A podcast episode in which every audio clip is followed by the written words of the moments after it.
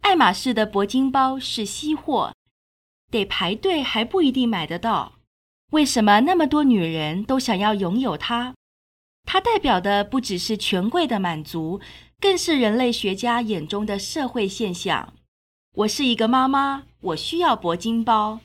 这本书的作者温斯代·马丁博士和他的先生与年幼的儿子，在搬到纽约上东区后，发现了一个五光十色的小部落。那里的妈咪超级有钱，也超级排外。你和那些女人打招呼，不会得到任何回应。想跟别人家的孩子玩，首先得争到头破血流。而他们施展特权，更如家常便饭。超限量的名牌精品，弄不到手绝不罢休。去迪士尼乐园，谁跟你在那边排队呀？他们会想尽办法找到有迪士尼残障通行证的导游，一路畅玩无阻。感受到文化冲击的温丝代，利用自己的人类学与灵长类动物学知识，努力在新环境站稳脚步。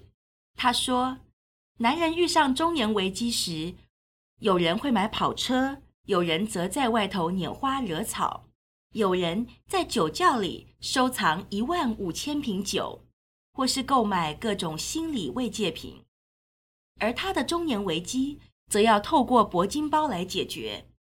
作者温丝代就是想要买那个方方正正、玩心十足、性感又多功能的昂贵铂金包。他觉得自己现在终于有资格用铂金包了。他已经步入中年，但依旧够年轻、够美丽、够金发、够苗条，可以和铂金包完美搭配在一起，而且也老到买得起了。铂金包是他步入中年的安慰奖，他有权买铂金包。太多曼哈顿人都碰过这个棘手问题：要买铂金包，就得玩他的游戏。你得先开口说要买，然后不出所料被拒绝。规矩是你得等，把自己登记在候补名单上，然后等啊等啊，最后只等到爱马仕告诉你，他们取消了候补名单制度。在时尚产业工作的人，以及其他对时尚着迷的朋友，都说，如果你认识爱马仕的人，就能比别人更快弄到铂金包，可能只需要等六个月或一年，而不用等上整整三年。作者的朋友 JJ 的妈妈曾经一边喝鸡尾酒，一边说一个故事。某天下午，她人在爱马仕一间分店。一位态度客气、身穿名牌的女人走了进来，年纪和我还有 JJ 差不多。那个女人告诉店员：“我想买铂金包。”店员立刻告诉她：“店里没有现货，而且目前不接受登记排队。”女人发飙：“你耳朵没听清楚？我说我要买三十五公分、金色配件的黑色铂金包。”店员再三解释，店内没有铂金包可卖，讲了一遍又一遍。最后，女人讲不下去，就放话说：“随便，我本来不想这么做，但我要带我老公过来。”几秒钟后，她带了她身价千万的喜剧演员老公进来，结果马上就被带到后面的房间买铂金包。她成功了。这种一下子就成功买到的故事很少见。比较常听到的情节是被铂金包冷酷无情的保护者羞辱一番后赶出去。比如作者朋友的朋友说，他已经花了好几个月功夫，每周都到爱马仕买自己不需要的东西，例如一条皮带或是一条围巾，希望买了这么多东西之后，爱马仕的店员就会觉得他是个配得上铂金包的人。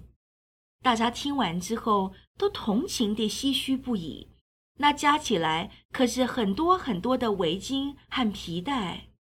另一个故事则是有人要老公出差的时候，顺便到亚洲某个首都买铂金包。但她老公是到德国出差。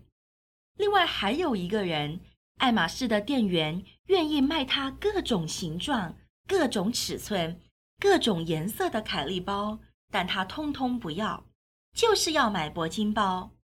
后来才从一个认识爱马仕员工的时尚编辑口中得知，他已经被内部标示为奥克，这辈子大概买不到铂金包了。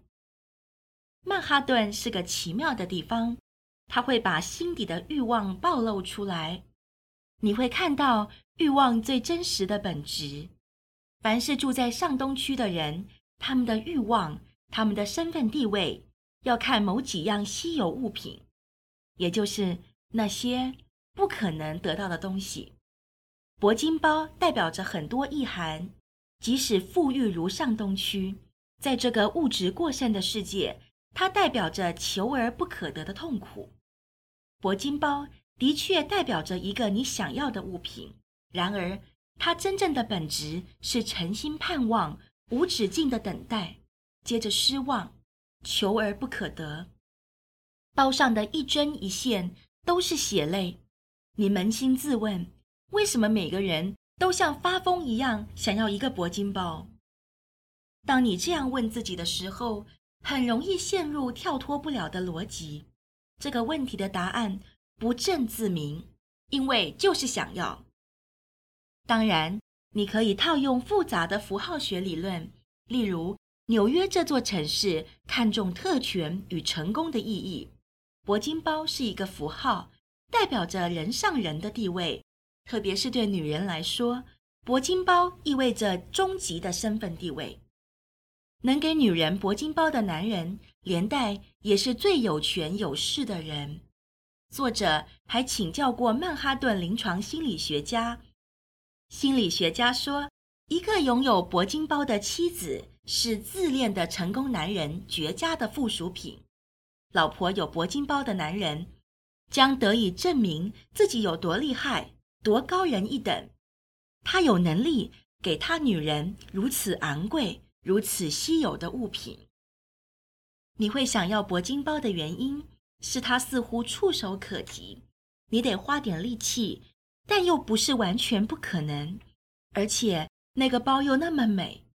除此之外，有了铂金包之后，你将得到曼哈顿人某种非常独特又扭曲的敬意，那种敬意的别名叫羡慕。其他懂铂金包的女人。